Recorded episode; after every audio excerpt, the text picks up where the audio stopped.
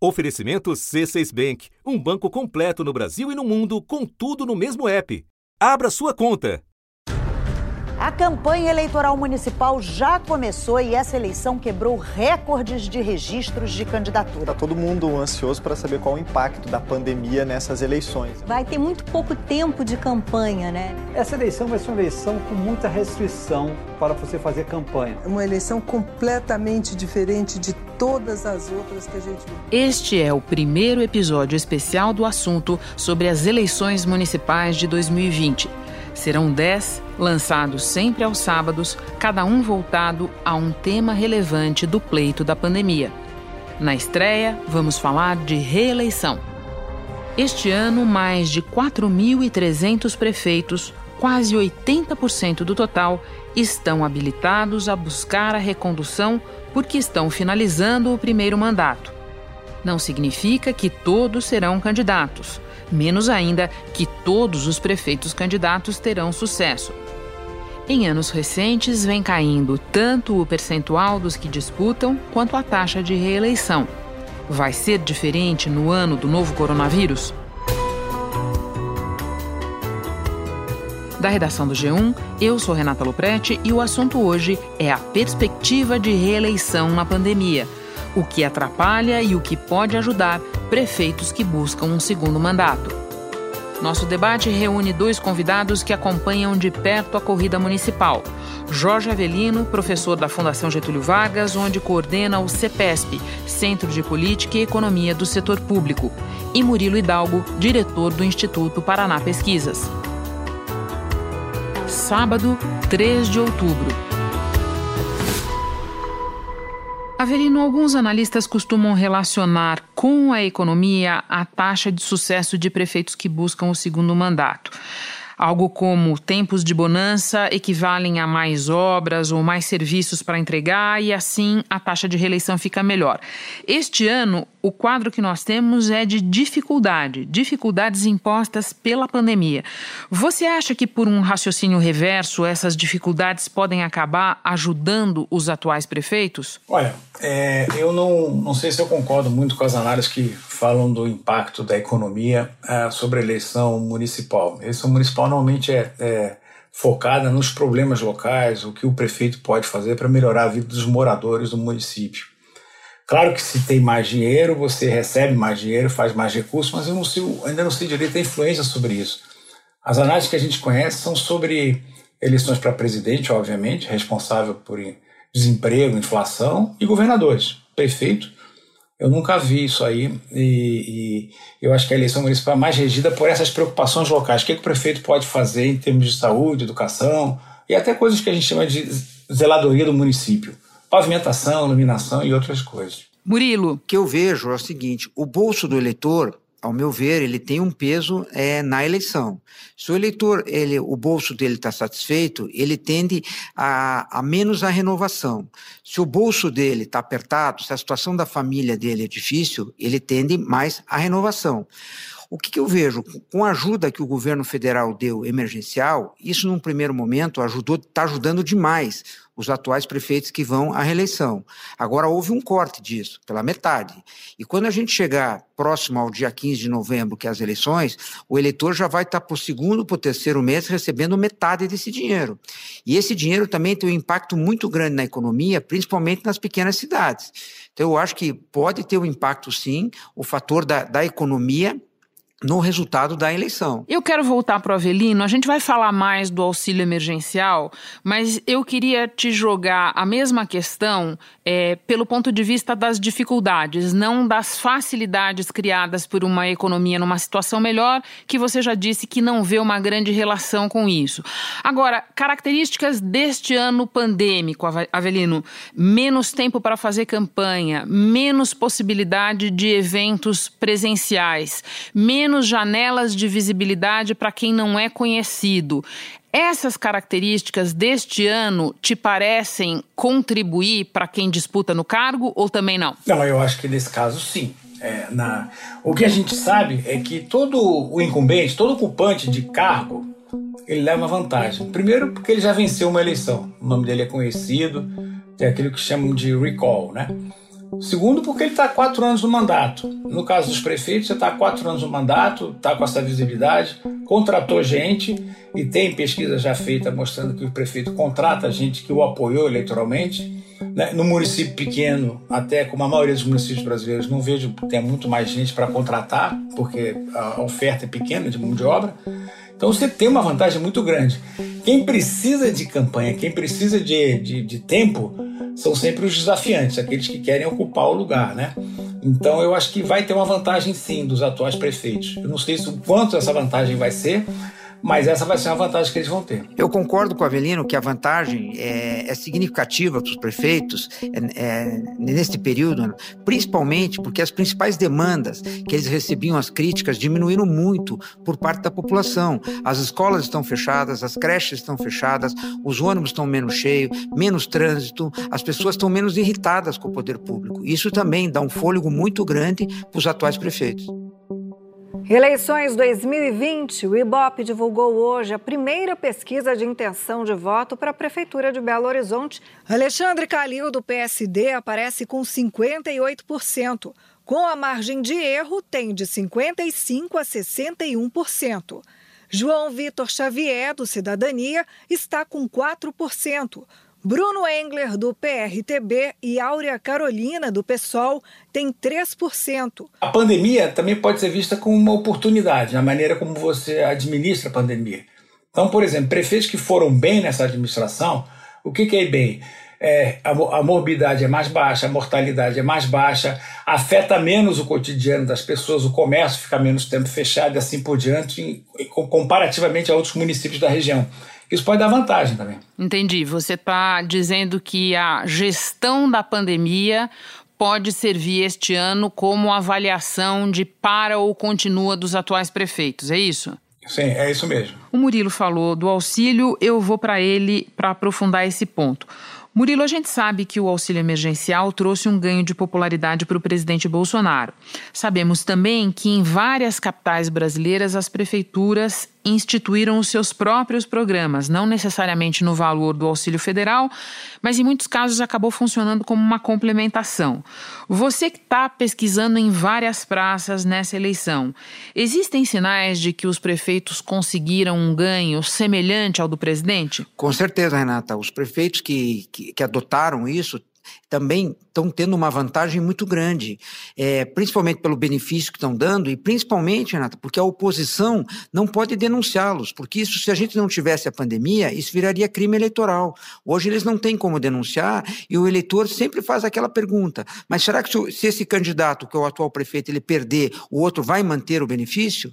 Então é uma vantagem que os prefeitos estão tendo também, o que torna um pouco mais desproporcional a eleição também para quem está concorrendo contra os atuais prefeitos. Eu concordo com ele. Eu acho que o auxílio faz parte dessa gestão da pandemia que eu estou falando aqui. Se o prefeito consegue instaurar um mecanismo de auxílio, de transferência de renda local, uma bela de uma vantagem. Avelino, outra pergunta relativa ao presidente Bolsonaro. Ele vive uma fase de recuperação de popularidade e, na esteira disso, nós vimos na primeira rodada de debates de TV candidatos em diferentes praças levantando a mão para avisar: olha, sou eu aqui o apoiado por Bolsonaro. No meu último encontro com o presidente Bolsonaro, no hospital, ele pegou no meu braço e disse: Celso, cuide de São Paulo. Você acha que esse vai ser um fator preponderante este ano? Eu acho que, que pode ser que sim, se o eleitorado acreditar que aquele candidato tem proximidade com o Bolsonaro. Eu tenho dúvidas sobre o envolvimento do Bolsonaro nessa eleição.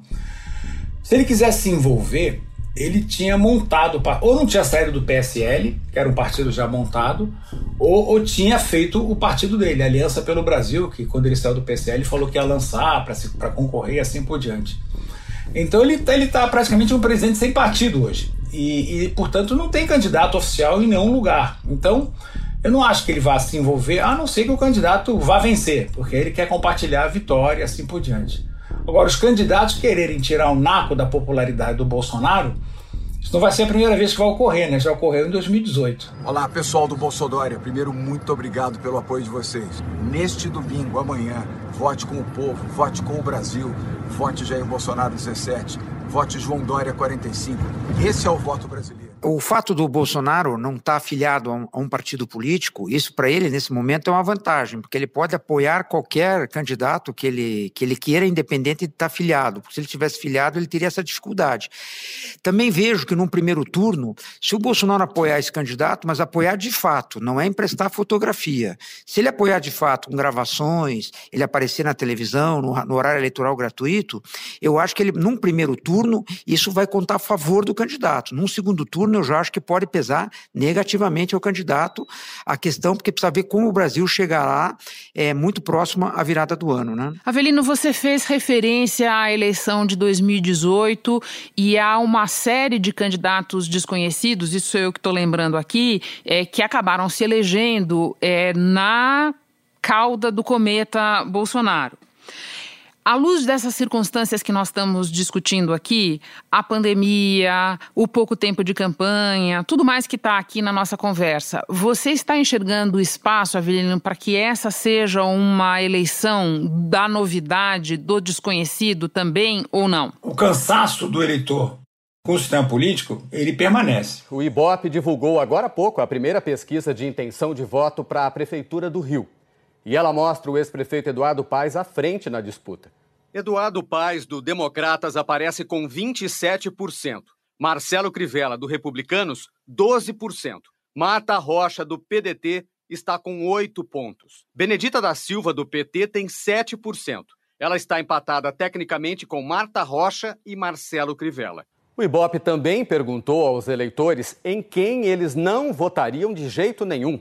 Ou seja, mediu a rejeição dos candidatos. 57% dos eleitores disseram que não votariam em Marcelo Crivella. Então eu acho que vão se buscar, pode ser que se busque novidades. Assim, de pronto eu não consigo te dar uma resposta muito clara sobre isso, porque se eu estou afirmando antes que os prefeitos vão levar vantagem, eu estou acreditando que esse movimento de renovação vai ser menor do que o esperado. Né? Eu tenho mais uma pergunta para você sobre isso, Avelino, porque é, a gente vem assistindo é, nas últimas eleições municipais uma redução da taxa de reeleição de prefeitos. Não é à toa que nós temos tantos percentualmente concluindo o primeiro mandato este ano e aptos a disputar a reeleição. Então, o que nós estamos discutindo aqui é uma possível reversão de tendência, você diria? É, ao contrário do que pensam as pessoas, a eleição municipal é tremendamente disputada. Ela é mais disputada que a eleição para deputado, por exemplo. Ah, porque o número de recandidaturas, daqueles que podem se recandidatar, que de fato saem para tentar ah, buscar um novo mandato, é um número menor do que para deputado, e o número dos que saem para buscar um novo mandato, que conseguem buscar esse novo mandato, também é um número menor para deputado. Então, é uma eleição muito dura, e a, tendência tem sido a ter, ficar cada vez mais dura. E eu acho que é isso tem a ver com o tamanho dos municípios brasileiros. Ah, 70% tem até 20 mil habitantes, 50% tem até 10 mil habitantes. Então o eleitor está ali do lado do prefeito, está vendo o que está acontecendo, e o prefeito, hoje, ele é responsável pela maior parte das coisas que afetam a vida do, do, dos eleitores, como eu falei antes. Então o senso crítico do eleitor é muito maior. Então eu acho que é, é, você tem uma, uma, uma, uma, eleição muito dura. Essa eleição pode alterar um pouco esse, esse ritmo. Isso que eu estou falando, dar uma vantagem para os prefeitos e alterar um pouco, ou estancar um pouquinho essa, essa queda mas as eleições vão ser duras e vão ser difíceis. As eleições de 2020 vão ter uma novidade. Os partidos não vão poder formar alianças para disputar os cargos de vereador. Até 2016, eles podiam se unir em grupos chamados de coligações para concorrer em uma mesma chapa e aumentar a chance de conseguir uma vaga. Só que em 2017, uma emenda constitucional proibiu essas coligações para eleições de vereador e de deputado estadual e federal. O fim das coligações é, foi uma mudança que vai, começar a valer a partir agora de 2020.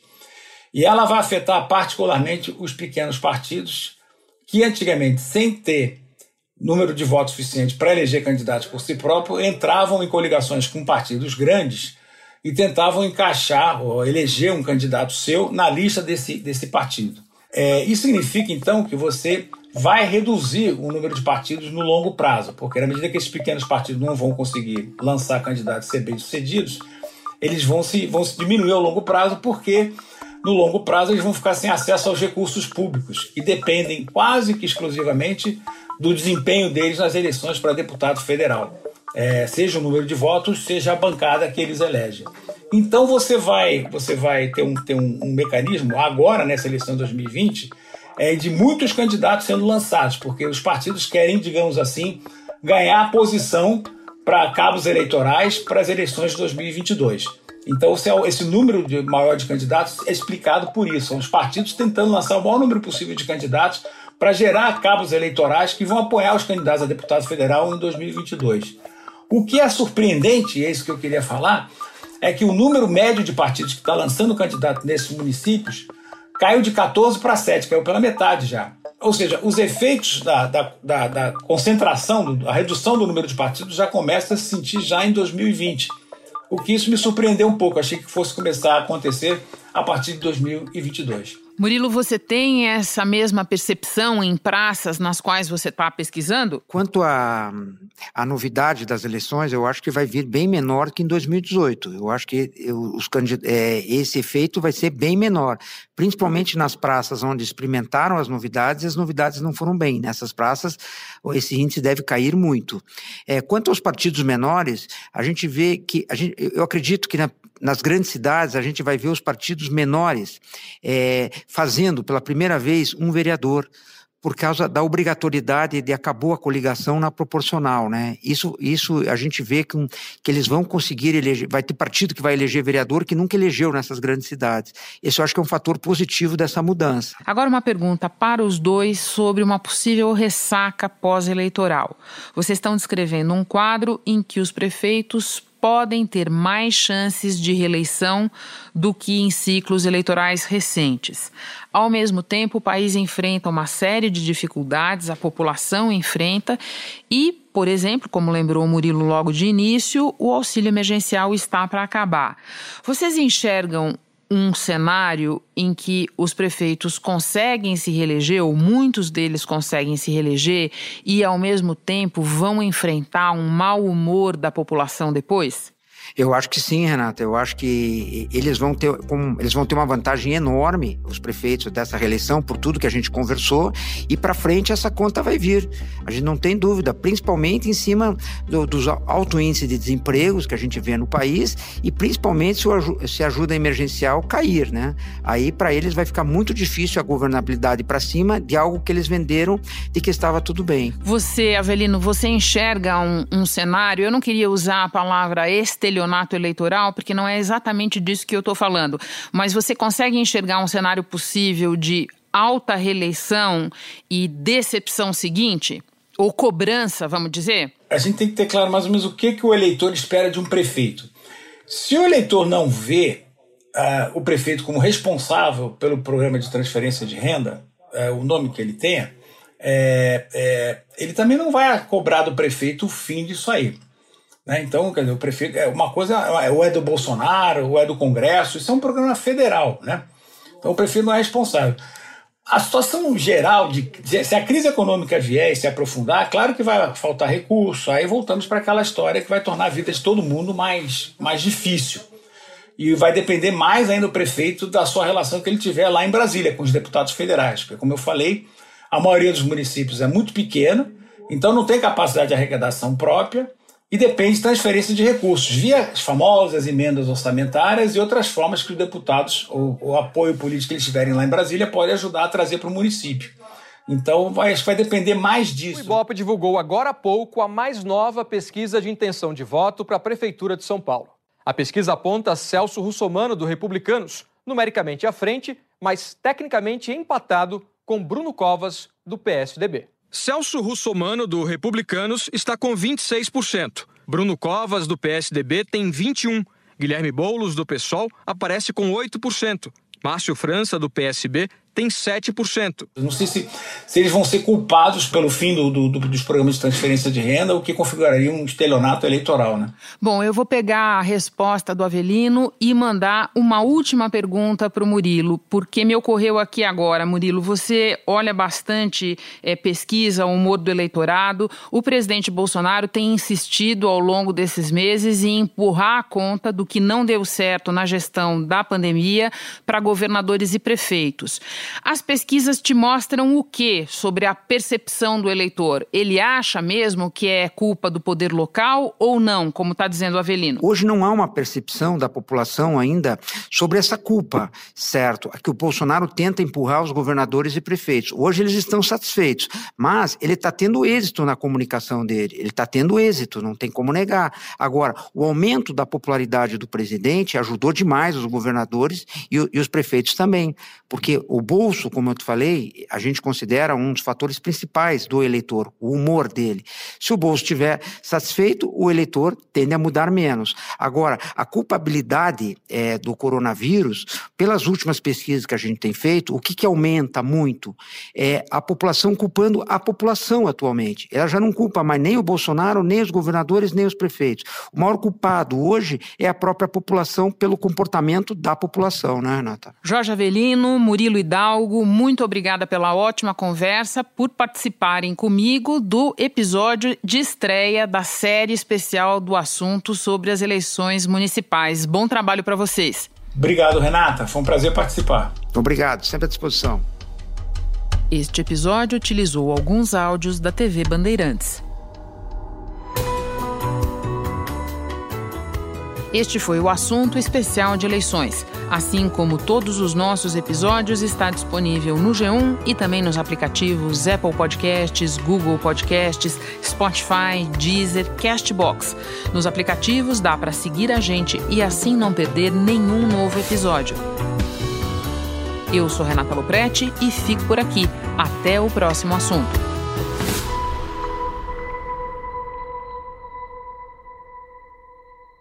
Você no topo da experiência financeira que um banco pode oferecer. Escolha um banco completo no Brasil e em qualquer lugar do mundo. Abra sua conta no C6 Bank.